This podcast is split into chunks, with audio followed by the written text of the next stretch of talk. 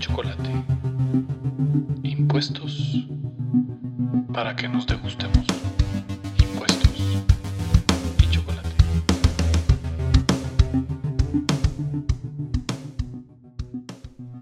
Bienvenidos. Estamos hoy en el episodio de este día 4 de abril. Vamos a continuar con los gastos deducibles. Gastos deducibles parte 2. Vamos a tratar los gastos del 11 al 20 del artículo 21 del decreto 10-2012, ley del impuesto a la renta. Para empezar entonces el impuesto sobre la renta, ahí vamos hablando del artículo 21. Y ahí vamos a encontrar los gastos deducibles. Nos toca en este episodio el numeral 11. En los dos episodios anteriores vamos a encontrar la parte general de los gastos deducibles y sus requisitos y luego los gastos del 1 al 10. Para este 4 de abril también en el Patreon vamos a tener subido un nuevo episodio exclusivamente para las personas que nos siguen en Patreon, el cual tratará de la suspensión laboral y la suspensión tributaria en esta crisis del COVID. Bien, vamos entonces gastos deducibles numeral 11. Las primas de seguros de vida para cubrir riesgos exclusivamente en caso de muerte, siempre que el contrato de seguro no incluya devolución alguna por concepto de retorno, reintegro rescate para quien contrate el seguro o para el sujeto asegurado. También se pueden deducir las primas por concepto de seguro por accidente o por enfermedad del personal empleado por el contribuyente por la parte que le corresponda pagar al empleador durante la vigencia de la relación laboral. Estas deducciones solo son aplicables si el seguro se contrata en beneficio exclusivo del empleado y, o del trabajador y los familiares de este. Pues claramente los seguros de vida que incluyan al personal y demás, pues serán un, gasto deducible. Lo importante es acá que no tengamos ese tipo de seguros de vida en los cuales hay retorno, reintegro o rescate, los denominados seguros totales, y que en el caso de que sea el personal, el beneficiario solo puede ser el empleado, el trabajador o los familiares de este. Para el caso, obviamente, de las primas de seguros, vamos a verlo. Eh, la legislación de seguros nos da los, los requisitos también. Las primas tienen que ser facturadas y eso es importante y los seguros pues tienen obviamente el contrato de seguro que probablemente la Administración Tributaria en Guatemala requerirá el contrato para verificar que no haya ninguna suma a favor del propio empleador o no haya ninguna suma de retorno, reintegro o rescate. 12. Las primas de seguros contra incendio, robo, hurto, terremoto u otros riesgos siempre que cubran bienes o servicios que produzcan rentas grabadas.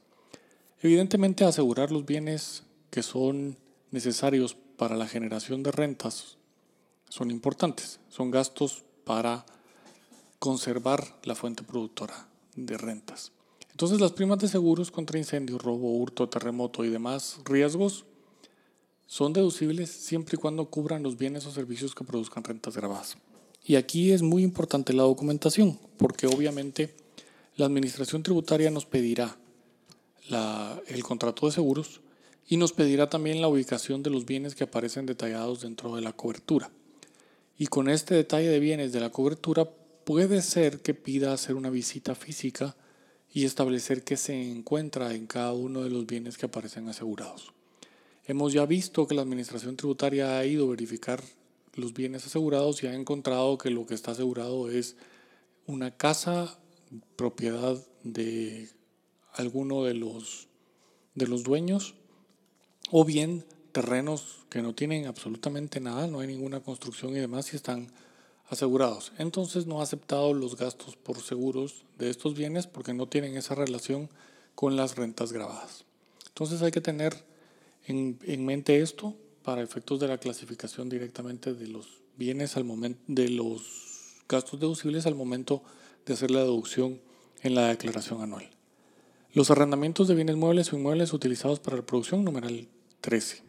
Igualmente, los arrendamientos son importantes contar con facturas de las rentas pagadas mensualmente con los cheques en el caso, cheques o comprobantes bancarios en el caso que la renta exceda de los 30 mil mensuales y los contratos como tal.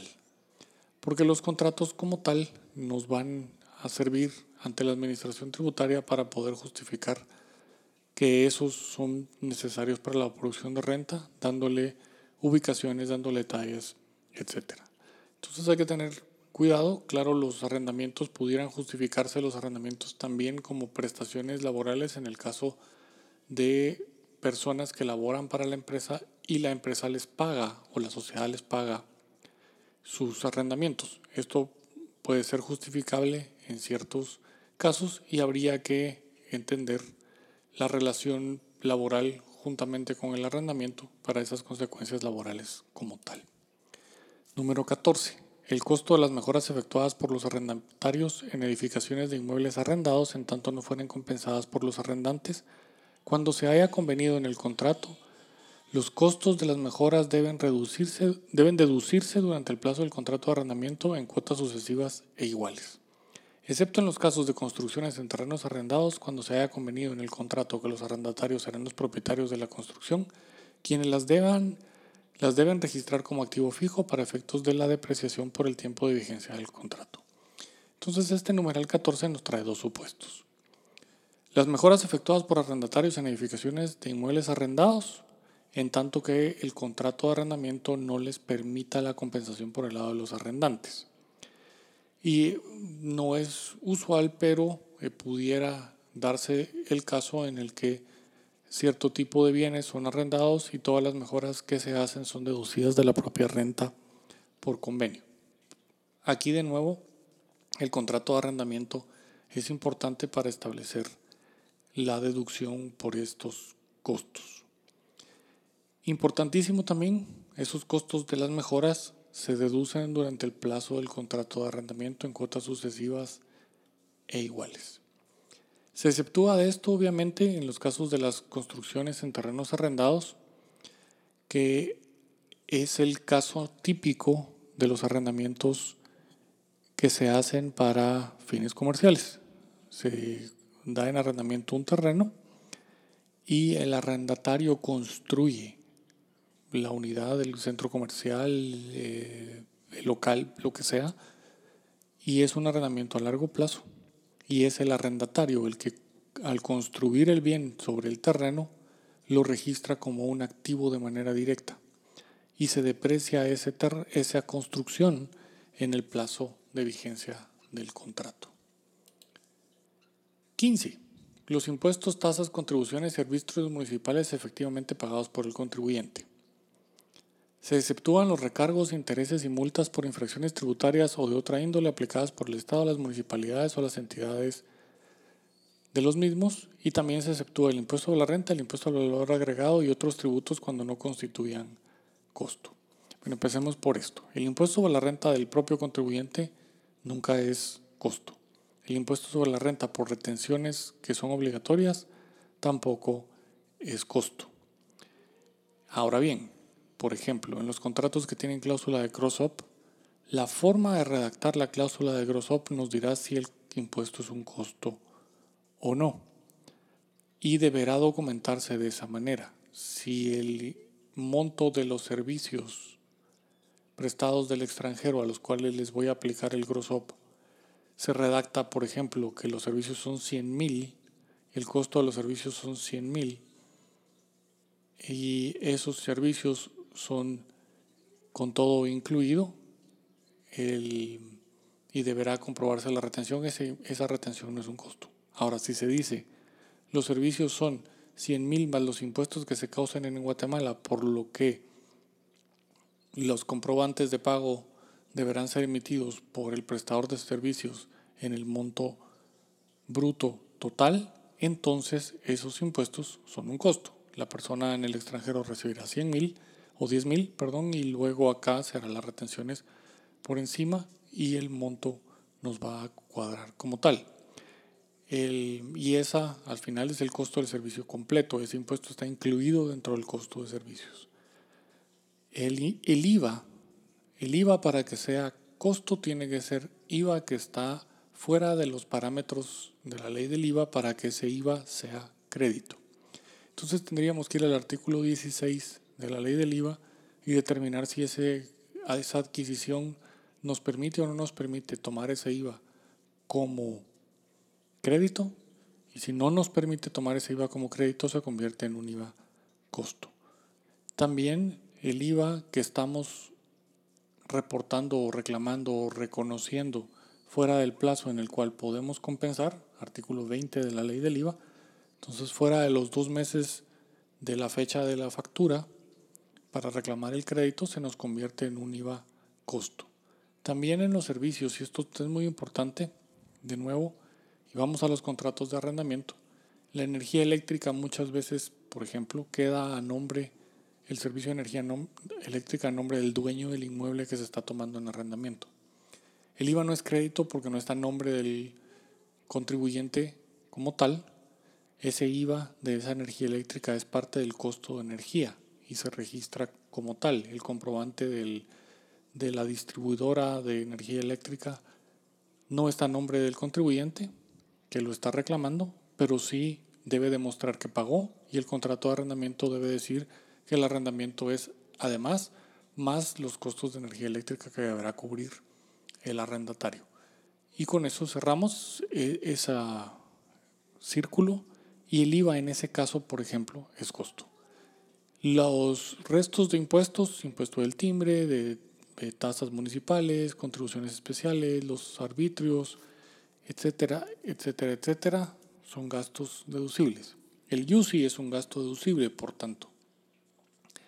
Y los recargos y los intereses, infracciones tributarias, infracciones por eh, exceso de velocidad, cepos y demás, eso no es gasto deducible. Siempre, obviamente, vale la pena recordar que todos los gastos para que sean deducibles tienen que ser útiles, necesarios, pertinentes o indispensables para producir o generar renta grabada o para conservar su fuente generadora de renta. Y el en el caso, como aquí estamos hablando de posibles retenciones, hay que hacer la retención cuando corresponda. También las primas de seguro, los arrendamientos necesitan facturas y facturas autorizadas y en el caso de los contratos, en el caso de contratos de arrendamiento de más de tres años o contratos de arrendamiento con renta pagada por anticipado de más de un año, tienen que estar en escritura pública y registrados en el registro de la propiedad. El otro, otros tipos de contratos de arrendamiento no necesitan escritura pública, pero para efectos de la ley del impuesto a la renta pudiera No aceptar que el contrato esté en un documento privado, que no esté protocolado y que no tenga firma legalizada. Entonces, la sugerencia para efectos de hacerlo muchísimo más sencillo de operar es que los contratos de arrendamiento se celebren en escritura pública desde un inicio, no importando eh, que no sean de los de plazo o condición de renta pagada por anticipado eh, obligatorio para efectos del registro del gasto como del registro en la propiedad, perdón. Numeral 16. Los intereses, los diferenciales de precio, los cargos por financiamiento o rendimientos que se paguen derivado de 1. Instrumentos financieros. 2. La apertura de crédito, el crédito comentario o préstamos de dinero. 3. La emisión de títulos de crédito. 4. Las operaciones de reporto. 5. El arrendamiento financiero, el factoraje, la titularización de activos o cualquier tipo de operaciones de crédito o financiamiento. Entonces, tristemente este artículo está eh, bastante mal redactado, vamos ahorita a la parte que causa problemas. Lo que dice es, todos los intereses para ser deducibles deben originarse de operaciones que generen renta grabada al contribuyente. Su deducción se establece de acuerdo al artículo referente a la limitación de la deducción de intereses establecida en este artículo. ¿Qué nos está diciendo? Y la Administración Tributaria no ha entendido todavía lo que este artículo verdaderamente dice. Todos los intereses para ser deducibles deben originarse de operaciones que generen renta grabada al, contribuyente. Los intereses es lo que yo pago y deduzco. El gasto deducible son los intereses diferenciales de precios, cargos por financiamiento o rendimientos que se paguen, derivados de lo que mencionamos ahí. Y los intereses es entonces lo que el contribuyente que va a deducir está pagando. Esos intereses deben ser originados de operaciones que generen renta grabada. Entonces los intereses tienen que venir de dinero que me generó renta. Pero en ningún lado del artículo, y esto es lo que la Administración Tributaria no ha entendido, en ningún lado del artículo dice que el dinero que tomé en préstamo por cualquier causa, ese dinero que tomé en préstamo haya tenido que ser utilizado o invertido en forma que me genere renta. Eso es el artículo que estaba en el, en el numeral M del 2692. Cuando teníamos la anterior ley del impuesto sobre la renta, sí decía que los créditos hayan sido utilizados para generar o conservar la fuente generadora de renta. Ahora no Ahora nos dice que los intereses se originen de operaciones que generan renta grabada al contribuyente. Entonces esto es importantísimo. El caso más claro que tendríamos es una persona toma dinero, lo coloca en una cuenta offshore y esa cuenta offshore le está pagando intereses, 6%. Esos 6% de intereses los tiene ahí y luego tiene necesidades de flujos de efectivo adicionales para cubrir sus operaciones. Entonces toma un préstamo back to back, o sea, un préstamo garantizado con ese depósito que tiene, a una tasa de 7,5%. ¿Y qué va a hacer? Va a pagar los intereses del préstamo con el 6% que le está generando su propio depósito. Y solamente va a pagar 1,5% del dinero con el que está trabajando su actividad principal. Eso quiere decir que los primeros 6% de intereses pagados no son deducibles porque no se originan de operaciones que generan renta grabada al contribuyente. El 1.5% adicional que viene de sus operaciones locales, en los cuales es, imaginemos, ventas, de computadoras y de las ventas de computadoras está tomando el 1.5% adicional para cubrir el préstamo que tomó a 7,5%. Ese 1.5 es lo único que se origina de operaciones que le generan renta grabada al contribuyente. El 6% no, porque es un depósito en una cuenta offshore, en un banco offshore que no genera renta en Guatemala. Entonces esto es muy, muy importante. Ya hay un precedente eh, de los tribunales y los exhorto a que vayan y busquen el impuesto sobre la renta original el, o anterior, el 26-92 del Congreso, y vayan en el artículo 38 al literal M y comparen la redacción. Y van a ver que esta redacción no tiene nada que ver con la redacción anterior del artículo de deducción de intereses. Ahora, ¿qué quiere decir que la limitante de la deducción está en el artículo de limitación de deducción de intereses. Bueno, nos vamos al artículo 24 y tenemos dos tipos de limitantes para los intereses. El monto deducible por concepto de intereses no podrá exceder al valor de multiplicar la tasa de interés máxima que publica la Junta Monetaria por un monto de tres veces el activo neto total promedio presentado por el contribuyente en su declaración jurada anual. Entonces, tomo el activo, lo multiplico por tres, imaginemos que nos da 300 eh, mil, y esos 300 mil es mi activo neto total. Le aplico la tasa de interés para efectos del ejemplo, pongámoslo en 10%, entonces de 300 mil el 10% son 30 mil. El monto máximo que puedo deducir de intereses en un año es 30 mil.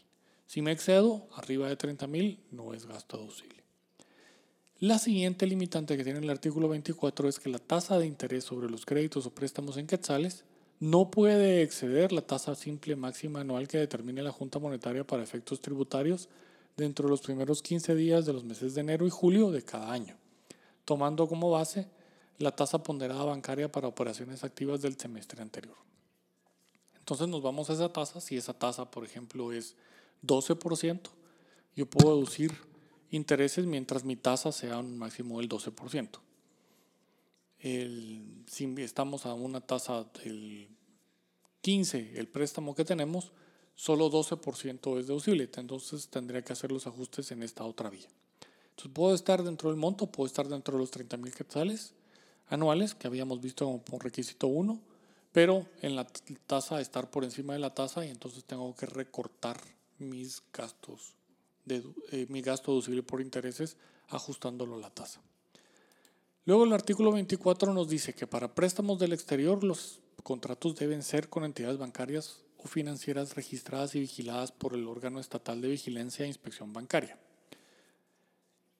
que estén autorizadas para la actividad de intermediación en el país de otorgamiento entonces no me puedo endeudar con mis entidades relacionadas y hacer deducible esos intereses pagados a mis entidades relacionadas que no son bancos. Si tengo un banco dentro de mi grupo corporativo que tiene licencia de su país de origen, está vigilado e inspeccionado en su país de origen y tiene esa licencia de autorización para intermediación, entonces sí podría. Esto pone eh, un problema porque puede haber financiamiento por intereses dentro de las propias compras de mercancías que hago con mis proveedores. Y esto pudiera entonces generar la duda como tal. Sin embargo, ese costo financiero yo no lo encuentro dentro de lo que habla aquí en el artículo 21, numeral 16, no lo encuentro dentro de los cinco tipos de operaciones que nos da para deducir intereses. Los intereses, instrumentos financieros, aperturas de crédito, crédito comentario, préstamos de dinero, la emisión de los títulos de crédito, operaciones de reporte y el arrendamiento financiero como tal. Un financiamiento comercial dentro de la propia compra-venta de de mercancías, lo veo que está fuera de estos eh, numerales como tal del, del numeral 16 del artículo 21.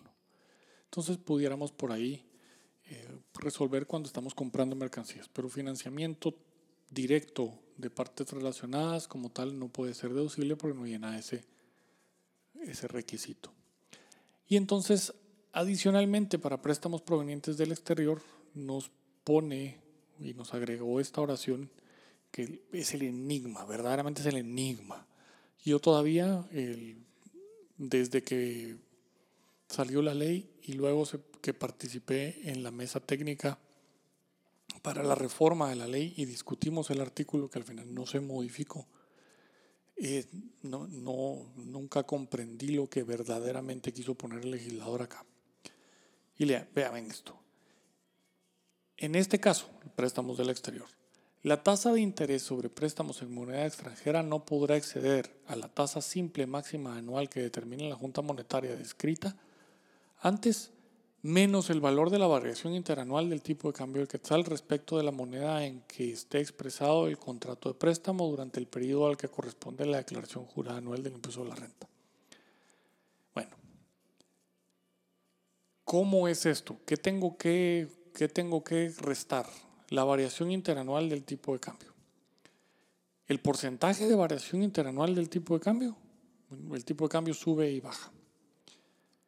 Esa variación interanual del tipo de cambio expresada a qué fecha.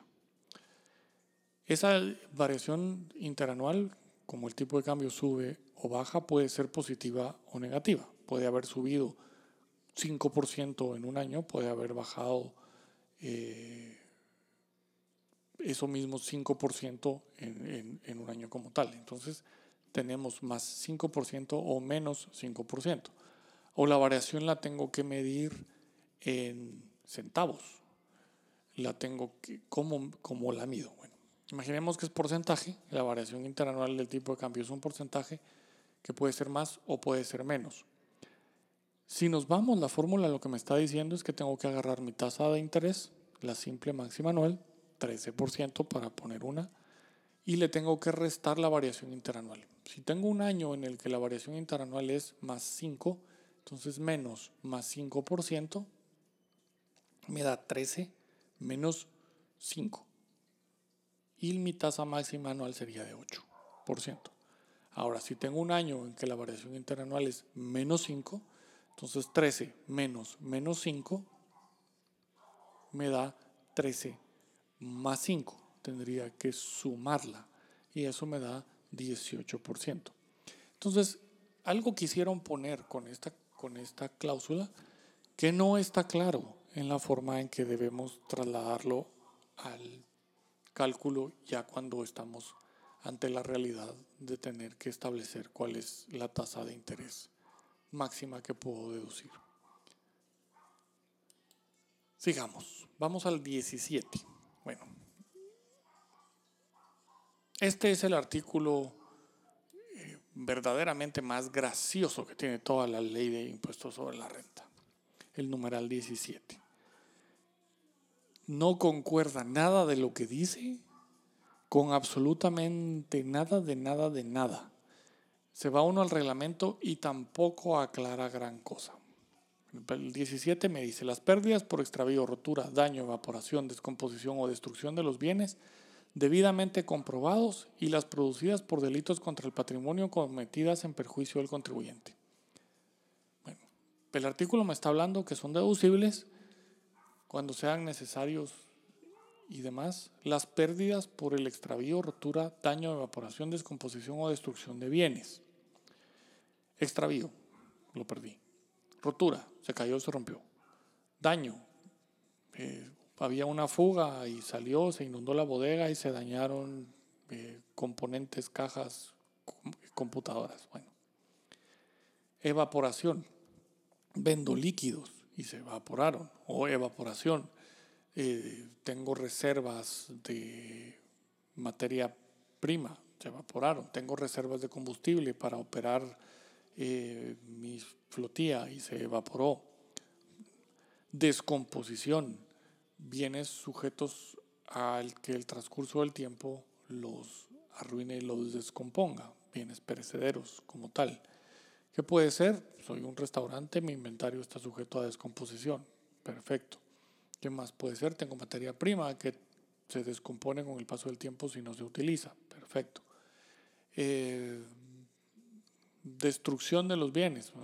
Por alguna razón tengo que destruir bienes, medicinas, eh, tengo cosas que no puedo usar y demás. Entonces eso es destrucción de bienes. ¿Qué tengo que hacer? Comprobarlos debidamente y luego me dice, adicionalmente a esto, las que se producen por delitos contra el patrimonio producidas en perjuicio del contribuyente.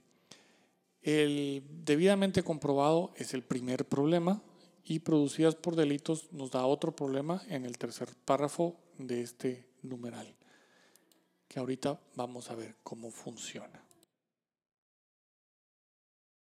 Notariales y otros documentos en los cuales conste el hecho. Bueno, un caso de fuerza mayor o caso fortuito, eh, el dictamen de expertos sobre qué tiene que versar. Sobre la existencia de la fuerza mayor o el caso fortuito o sobre el daño ocurrido por esos hechos. Esto es poco claro. Actas notariales. lo único que puede ser es un acta notarial de declaración. No puede haber un acta notarial de otra cosa. El notario solo puede hacer constar aquellos hechos que, valga la redundancia, le constaron. Entonces, en el caso fortuito es imposible, tal vez en, una situación de fuerza mayor, pudiera eh, ir a tomar el notario eh, el estado, por ejemplo, de una plantación después de una erupción o después de un, una inundación o un huracán. Pero un caso fortuito como tal, un accidente, el notario lo único que puede es tomar una declaración de alguien que sufrió el accidente y eso pues tiene efectos limitantes. No es un medio como tal para hacer constar este tipo de, cosas. Y hay cosas que pues, el, tengo una finca de banano en Izabal y el, pasa un huracán de magnitud 5 por el departamento de Izabal y se tiene toda esa destrucción. Verdaderamente eso es un hecho notorio y demostrar, está de más demostrar con pruebas y de todos modos sería debidamente comprobado. Pero bueno, eh, este tercer párrafo, en esta parte del tercer párrafo, es la primera oración, solo nos habla de daños por fuerza mayor o caso fortuito. Arriba en el primer párrafo nos dice pérdidas por extravío, rotura, daño, evaporación, descomposición o destrucción de los bienes. En ningún lado mencionó fuerza mayor o caso fortuito. Lo que sí ya se había sentado con la ley del impuesto a la renta anterior en varios litigios en tribunales es que la descomposición y la evaporación de bienes debe de hacerse constar por dictamen de expertos. En combustibles hay márgenes que ya son eh, conocidos en la industria y que el Ministerio de Energía y Minas tiene cuáles son los márgenes de evaporación de combustible razonables para la industria. En industrias alimenticias, en industrias de, eh, por ejemplo, de crianza y venta de animales o de, animales para el consumo humano, criadero de pollos, eh, reses y demás, el dictamen de expertos nos dirá las condiciones en las que se encuentra el ganado, se encuentran las polleras y demás, y cuál es el eh, monto razonable de pérdida que debería estar teniendo en mi industria si me estoy comportando típicamente como esa industria de crianza, engorde y destace de animales, por ejemplo. Ahí sí me puede servir un dictamen de expertos. Pero este dictamen de expertos en la ley está relacionado a daños por fuerza mayor o caso fortuito. Y los animales no necesariamente se mueren por fuerza mayor o caso fortuito. Y, así vemos que no nos pega el párrafo 1 con el párrafo 3. Eh, después, si destruyo bienes, pues sí lo puedo hacer constar en un acta notarial. Si se me extravían, yo no puedo hacer constar el hecho del extravío de los bienes en un acta notarial. O sea, no, no puedo. Eh, lo que puedo hacer es la declaración de, que, de quien se dio cuenta que se había extraviado eh, bienes al momento de hacer un inventario y entonces, miren, faltan cierto tipo de bienes, me acabo de dar cuenta, eso sí se puede hacer. Y eso, eso está poco mejor en el reglamento.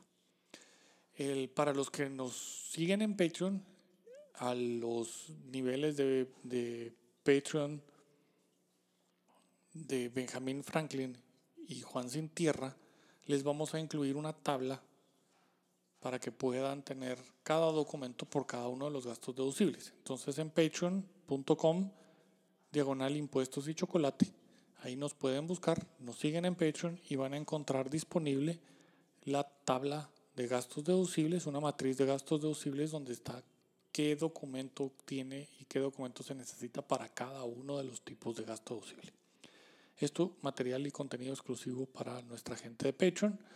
O si la otra opción que tienen es contactarnos a redes arroba impuestos y chocolate.com y eh, pedirnos un libro de gastos deducibles, es un pequeño libro de gastos deducibles, ahí también van a encontrar la tabla, se hacen los pedidos y el, el libro en este momento lo tenemos en 85 quetzales más gastos de envío si quieren que se lo enviemos o lo llegan a recoger a nuestras oficinas.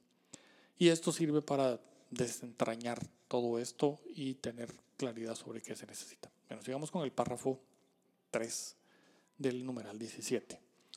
En el caso de los delitos contra el patrimonio, para aceptar la deducibilidad del gasto se requiere que el contribuyente haya denunciado, ofrecido y presentado las pruebas del hecho ante autoridad competente. En todos los casos deben estar registrados en la contabilidad en la fecha en que ocurrió el evento. Bueno, esto también es básicamente imposible de hacer porque el quien redactó esto no tiene ni idea de procesar el penal. En los delitos del del patrimonio, esto no lo tenía la ley anterior, se requiere que el contribuyente haya denunciado. Perfecto. Denunciar puedo. Pero luego dice ofrecido y presentado las pruebas del hecho ante autoridad competente. Estos términos, ofrecimiento y presentación de prueba, esto solo ocurre en debate, lo cual quiere decir que tengo capturado a la persona. Y no necesariamente en delitos contra el patrimonio lo voy a tener y lo voy a poder hacer.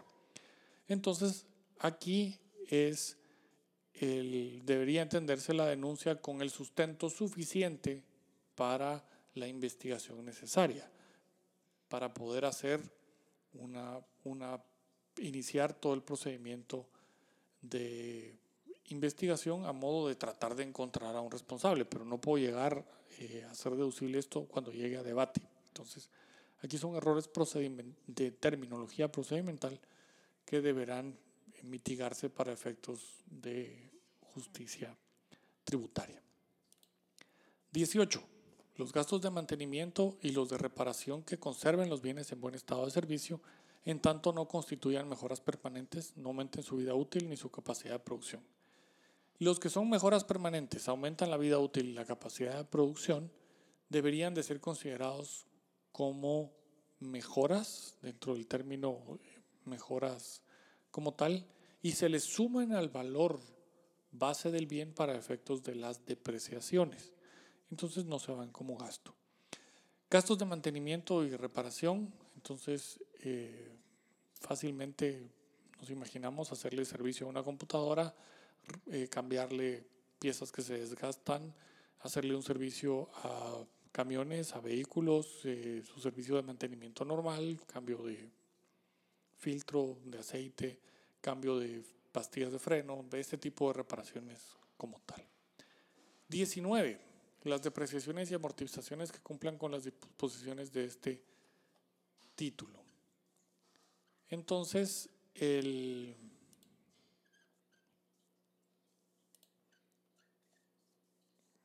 tendríamos aquí que entender cuáles son las formas de depreciar y amortizar bienes y cómo funciona. Por regla general, la amortización y la, la, de, la depreciación que tiene nuestra ley es línea recta y son o se definen como cuotas que se admiten sobre bienes del activo fijo e intangible. Yo no puedo hacer depreciaciones y amortizaciones de inventario, que son propiedad del contribuyente y que se utilizan para actividades que generan rentas grabadas. Yo no puedo tampoco depreciar bienes que no estoy usando para el régimen de actividades lucrativas y que me están generando rentas grabadas dentro de este régimen. Eso es muy importante de tener en cuenta, porque una vez que tengo bienes que saco de este régimen y los coloco en el régimen, por ejemplo, de rentas de capital inmobiliario, eh, no puedo aplicar la depreciación dentro del régimen de actividades lucrativas porque son regímenes diferentes. Y aquí me dice que son utilizados en las actividades lucrativas y que generan rentas grabadas. El, base, el costo base de, al que le aplico la depreciación es el costo de adquisición, si lo compré, el costo de producción, si yo lo genero, si yo genero mi propio activo, el costo de revaluación, si le apliqué la revaluación, siempre y cuando haya pagado el, impuesto de revaluación. El, en el de inmuebles, el valor más reciente que consta en matrícula fiscal o catastro municipal, el que sea mayor, aquí si la municipalidad me notifica un aumento de bienes, pues será ese. Y las mejoras de bienes depreciables, el saldo que no, eh, no depreciado más el valor de las mejoras. Entonces, eh, incluí mejoras, le sumo eso al monto del saldo que todavía me queda del bien que no he terminado de depreciar. Eh, la, fórmula la forma de cálculo es método de línea recta. La ley permite que se pida otro método y no puedo variar el método si no es con autorización. Entonces no me puedo pasar automáticamente a otro método. Pero sí puedo pedir uno que sea más apropiado y que esté más en línea con mi presentación financiera, por ejemplo, porque MIFS puede estar teniendo dentro de la normativa como tal de las normas internacionales de información financiera, estar teniendo reglas de depreciaciones distintas a las que son simplemente línea recta. Porcentajes, edificios y construcciones 5%, los terrenos nunca se deprecian, plantaciones 15%, instalaciones no adheridas a los inmuebles 20%, semovientes, maquinaria y vehículos 20%, equipo de computación 33.33%, herramientas, porcelana, cristalería y cubiertos 25%, reproductores de raza 25% y otros bienes muebles 10%. Para efectos de las revaluaciones, cuando realizo revaluaciones, primero tengo que contabilizarlas en una cuenta de superávit por revaluación, en las cuentas de patrimonio. El valor autorizado en el caso de un inmueble tiene que inscribirse en el catastro o en la municipalidad que administra el UCI, si ya es municipalidad la que lo administra. Y la depreciación se hace sobre el valor revaluado siempre y cuando haya pagado el impuesto de ganancias de capital. Los recursos naturales los amortizo o deprecio por costo unitario en función de la producción total estimada. Entonces hago una producción total estimada. En cada periodo de liquidación anual, el costo unitario se multiplica por el total de unidades efectivamente obtenidas y ese es el resultado de la cuota anual de amortización que aplico. En minería, los gastos de exploración en las actividades mineras son deducibles en cinco cuotas anuales sucesivas e iguales a partir del periodo anual de liquidación en que se inicia la explotación. Si no hay explotación, pues no me sirve de nada estas eh, exploraciones como tal, son simplemente se queda ahí como un, como un activo esperando ser amortizado contra futuras explotaciones. En activos intangibles, el costo de adquisición de los derechos se amortizan por línea recta en un periodo no menor de 5 años, lo puedo ampliar, y los derechos de llave efectivamente incurridos en línea recta en un periodo mínimo de 10 años.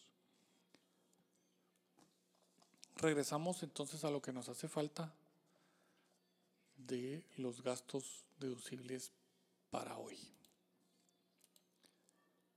que es el numeral 20. Y nos vamos a un artículo, pero complicadísimo de entender. Las cuentas incobrables es el numeral 20. Son deducibles siempre que se originen en operaciones del giro habitual del negocio y únicamente por operaciones con sus clientes, sin incluir créditos fiscales o préstamos a funcionarios y empleados o a terceros, y que no se encuentren garantizadas con prenda o hipoteca y se justifique la calificación de cuentas incobrables mediante la presentación de los documentos o registros generados por un sistema de gestión de cobranza administrativa que acrediten los requerimientos de cobro hechos o de acuerdo con los procedimientos establecidos judicialmente antes que opere la prescripción de la deuda o que la misma sea calificada de incobrable. Plazos de prescripción, empecemos por ahí, van de 1 a 5 años dependiendo del tipo de obligación que él. Aquí nos excluye prenda de hipoteca, entonces no tenemos esas prescripciones de, de 10 años. Eh, la prescripción se cuenta a partir del momento en que tuvo que haber pagado la obligación. Ahí empieza a contarse el plazo de prescripción. Hay actos con los cuales puedo interrumpir la prescripción. El requerimiento notarial, por ejemplo, es una forma de interrumpir prescripción. El presentar demandas, etc. Entonces tengo ahí varios actos eh, que me interrumpen la prescripción como tal. Me pide que entonces, si me voy por la parte judicial, que haya iniciado procedimientos judiciales y que no logre cobrar nada y por lo tanto declaro en cobrar la cuenta. O que haya hecho gestión de cobranza administrativa y que tampoco. Entonces, por eso es que están algo de moda los call centers, los call centers para cobrar, porque llevan registro y me pueden presentar a este llamé este, obtuve esta información y le pude cobrar. Se tienen que originar las cuentas por cobrar en operaciones del giro habitual del negocio. Entonces son operaciones con clientes. Si vendo vehículos, es el crédito que le di por la compra de un vehículo. No puede ser por otra cosa, no pueden ser préstamos personales eh, tampoco, y menos a funcionarios, empleados o terceros. hay que ver que sea del giro habitual del negocio. En el caso que posteriormente se recupere total o parcialmente una cuenta incobrable que hubiera sido deducida de la renta bruta, su importe debe incluirse como ingreso grabado en el periodo de liquidación en que ocurra la recuperación. Entonces, ya lo deduje, cuando me lo pagan obviamente eso vuelve a ser renta. Los contribuyentes pueden optar por deducir la provisión para la formación de una reserva. De evaluación para imputar a esta las cuentas incobrables que se registren en el periodo de liquidación correspondiente. este es el siguiente método, tercer párrafo. Es el siguiente método y es por deducir la provisión para la formación de una reserva.